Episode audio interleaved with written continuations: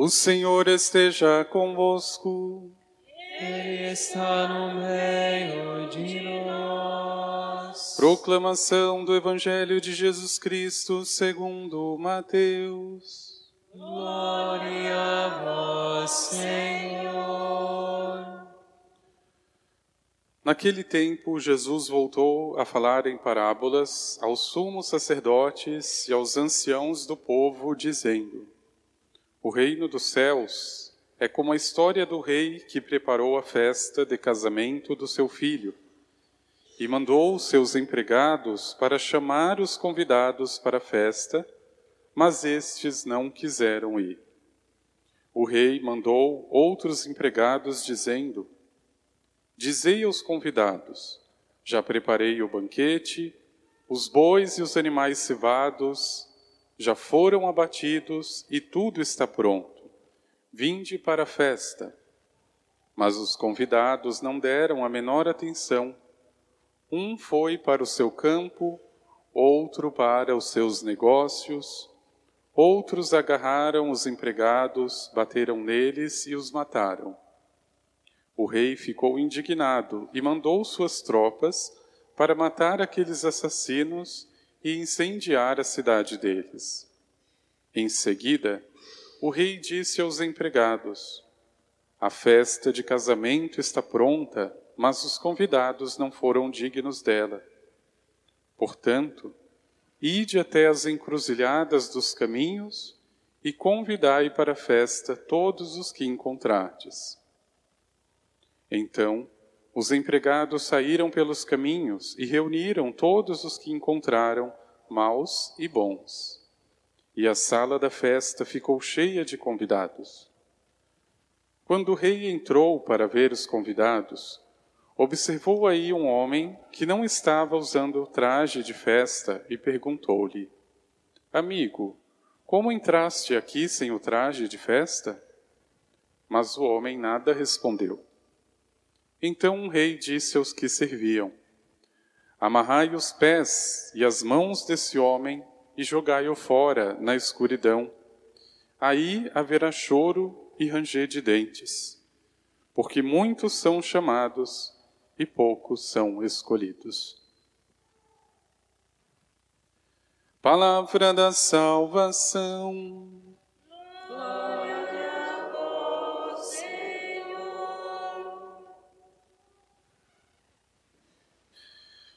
Amigo, como entraste aqui sem o traje de festa? Esta pergunta parece contradizer a generosidade do patrão ou do rei, que solicita a presença de convidados, aparentemente sem nenhum critério, tanto bons quanto maus. Mas a conclusão, ou, na verdade, a seleção que é feita, ou a resposta que é dada àquele convidado em particular, parece contradizer este rei generoso.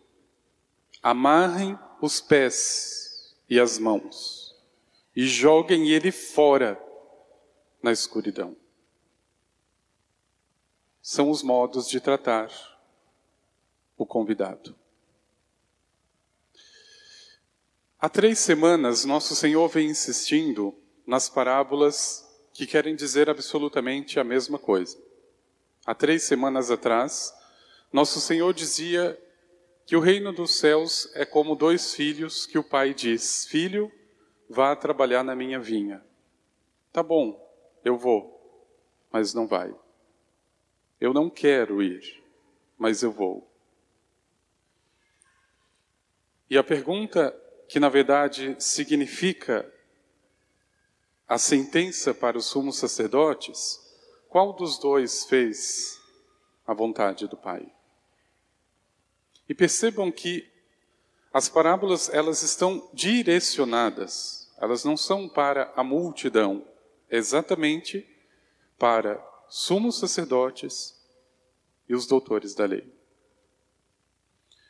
Na semana passada nós vimos a parábola dos vinhateiros homicidas e que nosso Senhor termina, na verdade, com a mesma pergunta direcionada aos sumos sacerdotes: O que fará o dono da vinha com esses vinhateiros? E depois ele conclui na sua própria resposta: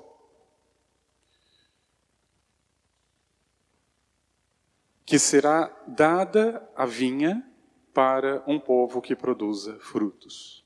Ou seja, não é mais para o povo de Israel. E hoje, finalmente, o rei que prepara a festa de casamento do seu próprio filho e que convida primeiro os judeus. O pai, desde a antiga aliança, prepara as bodas de Jesus. E quando chega o filho, o Messias, os convidados começam a se excusar. Esse é o filho do carpinteiro. Este daí nós conhecemos. O Messias, quando vier, nós não saberemos de onde é. Eles começam, de algum modo, a fugir do convite e, de fato, não aceitam o Messias. E a pergunta aqui é do próprio rei, mas agora direcionada para um convidado muito suspeito meu amigo, como é que você entra na festa sem o traje, como todos os outros estão trajados? Agora veja, meu irmão, minha irmã,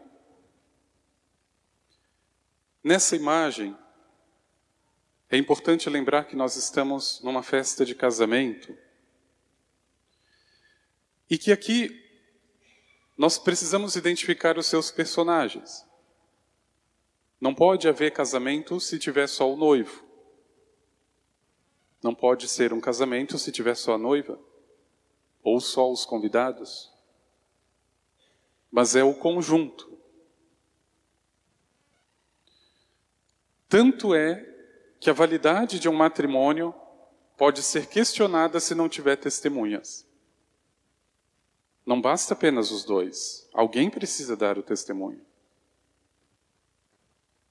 Nosso Senhor é o noivo.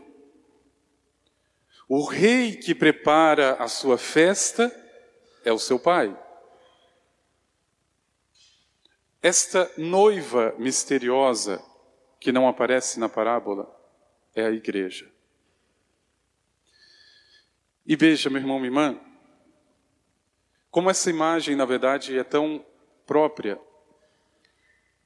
Porque é verdade, às vezes somos convidados para o casamento do nosso amigo,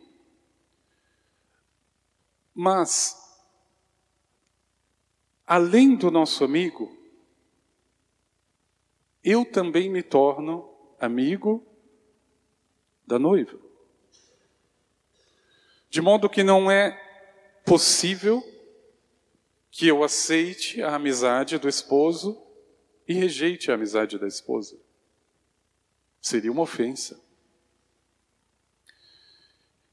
Então veja, a parábola já é muito nítida para levar os escribas e os fariseus a pensar que agora os convidados são mais do que convidados. Vocês deveriam estar aqui em primeiro lugar. Ou seja, o judeu foi misteriosamente escolhido por Deus para iniciar e para receber a mensagem da salvação e, claro, depois levaria isso para o mundo. Mas eles foram escolhidos.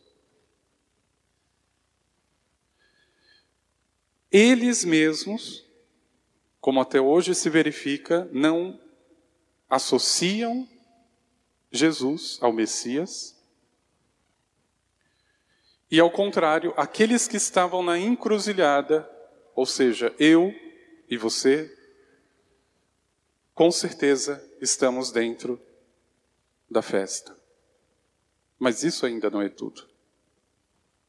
Meu irmão, minha irmã, estar no casamento é importante, mas não é suficiente. Estar na Eucaristia, na missa, é importante, mas não é suficiente.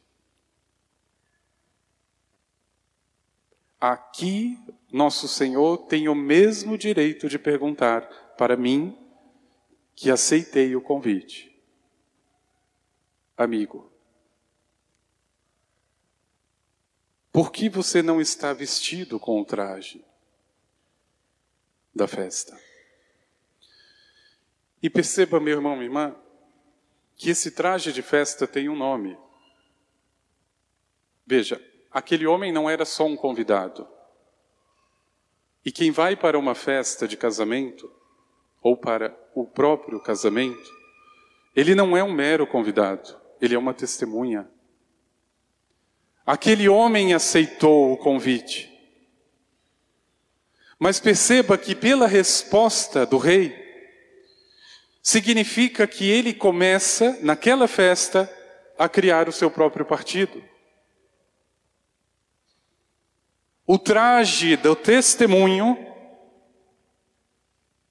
de que este noivo é digno e é fiel, e esta noiva é digna e é fiel, não existia.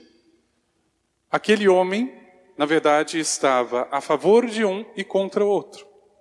E isso não é possível. Meu irmão, minha irmã, veja. Existem católicos, ou pelo menos que se dizem católicos, que aceitam nosso Senhor, mas tem muitas reservas com a igreja. E quando eu falo igreja, eu estou falando da igreja fiel. Porque a igreja é fiel em si, ela pode ser infiel nos seus filhos, nos seus membros. Em si mesma é santa. Em si mesma é fiel. E eu estou falando dessa esposa. Que muitos convidados, muitos batizados, duvidam da fidelidade. Veja, ou pelo menos relativiza. Crê nesse Jesus que na verdade é criação da própria cabeça, porque não tem como entender nosso Senhor sem a sua esposa, absolutamente não tem, e muito menos ser fiel a Ele sem ser fiel a ela. O Papa Francisco já denunciava isso algumas vezes. É a moda do nosso século. Um cristão sem igreja. Não, eu rezo para o meu Jesus, eu me confesso direto com Deus, não preciso nem de sacramento, nem de sacerdote, nem de nada. Veja, eu vou contar um segredo que fica só entre nós. O meu processo de conversão iniciou aos 18 anos. Com 19 anos, eu escolhi uma capela particular que era um curral de vaca não dava para rezar dentro de casa. Era Rede Globo, era o inferno inteiro dentro de casa. Pois então, eu vou ficar no curral e vou rezar. Junto com a mimosa. E ali passava horas falando com Nosso Senhor. Depois, eu não tinha a primeira Eucaristia e não tinha crisma. E eu pensei, bom, já que eu estou construindo a minha igreja e o meu mundo, como é que eu vou fazer para receber a Eucaristia e a crisma? Eu tenho que ir até aquela tal da igreja. E claro que quando você vai mais com a sua razão do que com a sua fé, você vai ver que são pessoas fofoqueiras, você vai ver que são pessoas que vivem falando mal dos outros. E a minha primeira impressão foi exatamente essa. Eu vou receber a crisma e vou sair correndo. Porque isso daqui também é um inferno.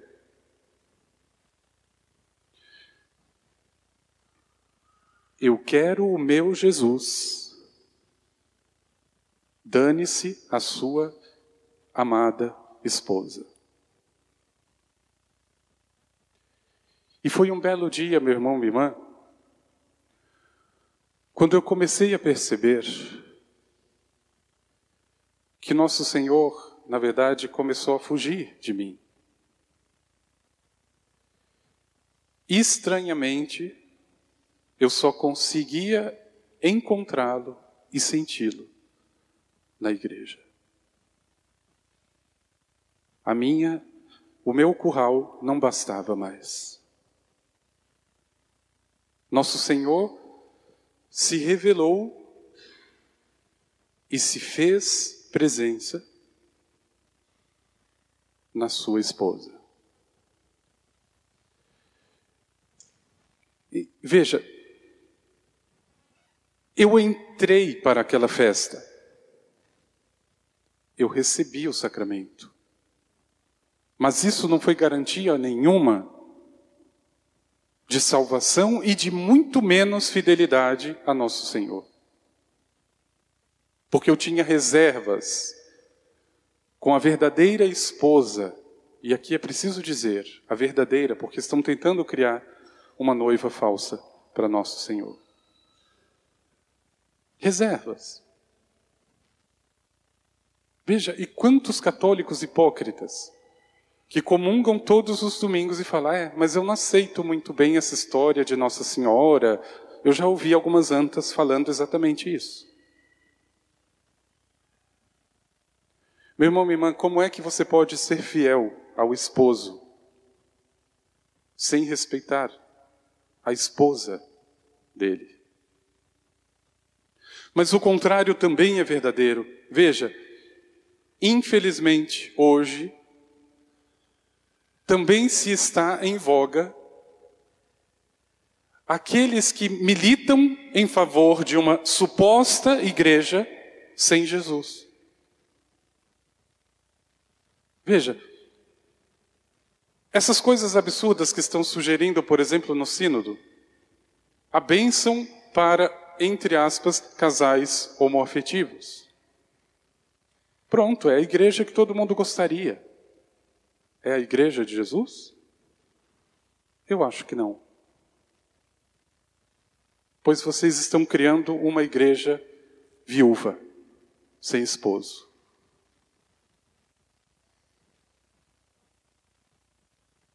Veja, a verdadeira igreja fiel a nosso Senhor é essa que merece o amor do convidado, é essa que merece o respeito e é por ela que eu visto a veste, o traje do testemunho. É essa igreja que eu defendo. Convidado e, além disso, testemunha. Eu estou com nosso Senhor e com aquela que Ele escolheu, não fui eu. Quem escolhe a noiva é o noivo. E por mais infiel que seja nos seus membros, porque você mesmo não consegue ser fiel a nosso Senhor. E é por causa da sua infidelidade que a igreja fica manchada. Ainda assim, o pai prepara a festa do seu filho. Ainda assim, o esposo recebe a esposa. Por isso, meu irmão, minha irmã, veja, aqui se compreende bem por que aquela atitude tão hostil, aquele convidado incoerente, inconsequente. Para ele bastava ser batizado, para ele bastava participar da missa, mas a verdade de todas as coisas é que não existe como separar o esposo e a sua esposa. Ele tinha as suas reservas. Eu não sei se era com o noivo ou se era exatamente com a noiva, mas ele tinha as suas reservas. Ele não estava ali como testemunho. Como é que você entrou aqui sem esse traje? Meu irmão, minha irmã, e só no momento em que eu, não apenas convidado, mas sobretudo testemunha de Cristo e da igreja, somente ali, quando eu consigo dar o testemunho, eu creio em nosso Senhor. Eu creio na sua igreja. Eu amo nosso Senhor, eu amo a sua igreja. Veja, a alegria de nosso Senhor e, a, e o sofrimento de nosso Senhor é a alegria de um noivo e o sofrimento de um noivo. E por isso, meu irmão, minha irmã, que veja, por extensão, se compreende exatamente a grandeza que significa, por exemplo, o sacramento do matrimônio. Essa medida rasa que as pessoas estão fazendo de união civil, essas coisas erradas que estão aprovando, uniões homossexuais, como querem também passar no Brasil, na lei. Veja, é uma verdadeira agressão ao princípio sagrado, ao fundamento e à natureza do homem e da mulher. E por isso, meu irmão, minha irmã, embora indignos, nós somos convidados. Que bom que você veio para a festa. O rei não está nem um pouco preocupado com estas, entre aspas, vestes, com esta aparência exterior. Não é isso. Mas o traje que nosso Senhor cobra, o traje que o rei exige, é um testemunho. O convidado do casamento necessariamente é uma testemunha. E por isso, meu irmão, irmã, que Paulo vai dizer, por exemplo, na segunda leitura que nós ouvimos, eu aprendi a viver com muito, eu aprendi a viver com pouco. E veja que bonito, quando parecia que ele estava fechado na sua igreja, no seu jeito, ele vai dizer: Mas vós, filipenses, fizeram muito bem em atender a minha necessidade. Veja, a igreja já não era eu comigo mesmo. Aquela ajuda que veio no momento que eu precisei, vocês fizeram muito bem Tessalonicenses, Filipenses. Muito bem. Eu não precisava, porque eu sei viver com pouco. Mas vocês fizeram muito bem. Veja, aqui já não é possível separar, meu irmão, minha irmã, uma coisa da outra absolutamente. Veja, a tua participação, por exemplo, na missa, ela é diretamente proporcional ao amor a Jesus Cristo. Não tem como separar. A pessoa às vezes dá a impressão que ah, faltei na missa como se fosse um pecado contra a igreja. Não, meu irmão, é contra o matrimônio de nosso Senhor. Não tem como você separar união que se dá no altar entre Cristo e a sua esposa.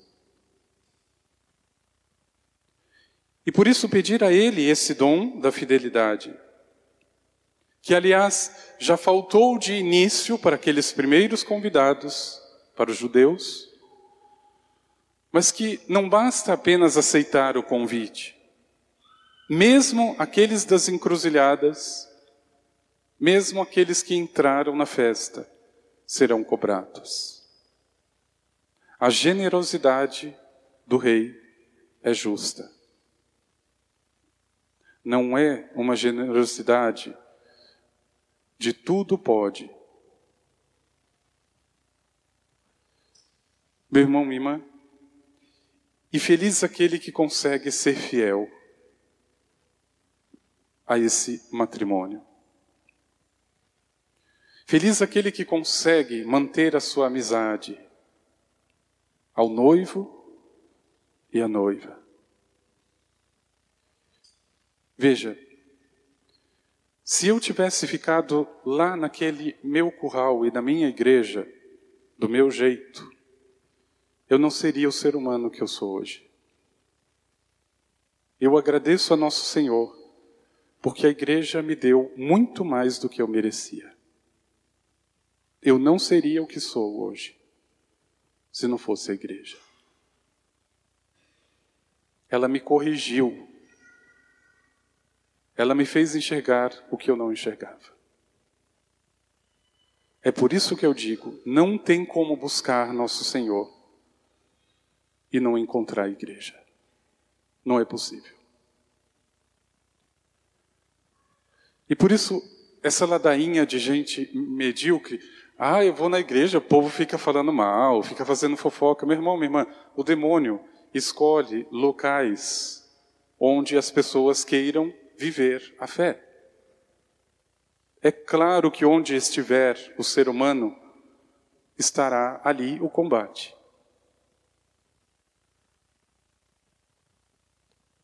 Aliás, a primeira pessoa fofoqueira é você mesmo.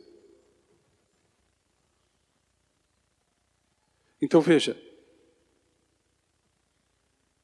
é a verdadeira luta que se dá exatamente para me unir ao esposo e sua esposa, e não para entrar na festa com um partido tomado, como se o resto já estivesse tudo condenado.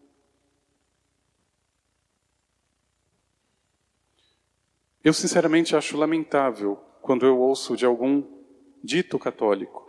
Eu prefiro a missa de sempre. Eu não gosto da missa nova. Veja, a pessoa começa a criar partidos.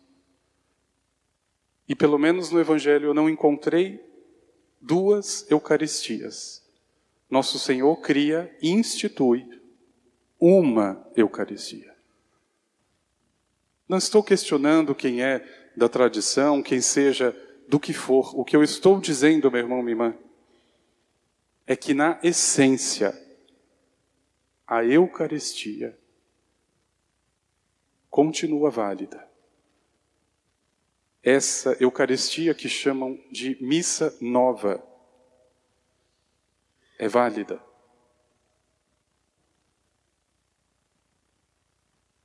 Quando celebrada com piedade, zelo, amor. Então se prepare, se você quiser os seus partidos, para ouvir também do rei naquele dia, como é que você entra aqui nessa festa, cheio de partidos, sem o traje do testemunho, Meu irmão, minha irmã, viver essa comunhão, pensada já desde antes a própria igreja, já no Antigo Testamento. Perceba como o povo queria criar um Deus na sua imagem. Vamos fazer um bezerro de ouro porque esse negócio de Moisés está demorando demais. Queriam uma aliança sem Deus. Então vamos fazer aliança com bezerro.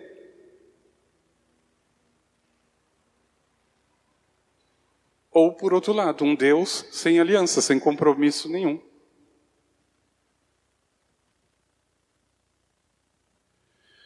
E por isso pedi o dom da fidelidade e exatamente a graça de dar um testemunho do matrimônio de Jesus com a sua igreja. Um testemunho que seja de vida. Que não seja apenas aquele do IBGE, porque isso todo mundo já diz, eu sou católico. O governo não precisa saber disso. Você precisa. Ah, mas eu já sou batizado. Meu filho, tem muito batizado que está sendo amarrado pelos pés e pelas mãos e jogado no quinto dos infernos.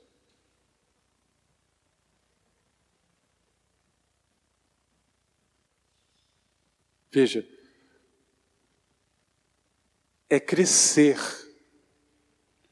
no desejo e no respeito por nosso Senhor e por sua esposa.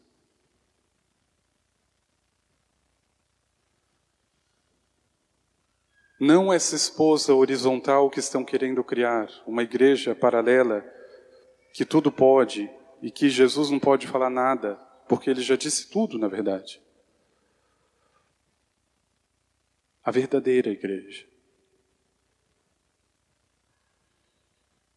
Lutando por isso e vivendo essa grande promessa, o Senhor preparará no Monte Santo um banquete de ricas iguarias. Esse monte é Jesus. Esse monte é a igreja. Não se perca, meu irmão, minha irmã. E tenha em vista que o amor de nosso Senhor pela sua esposa vai muito além de qualquer infidelidade dos seus membros. Na verdade, é o grande meia-culpa, é o bater no peito. Das vezes em que eu confrontei a esposa de Jesus. Aquela que foi comprada com preço de sangue, assumida, merece também o amor dos que são convidados. E mais do que convidados, testemunhas. Vamos pedir ao Senhor.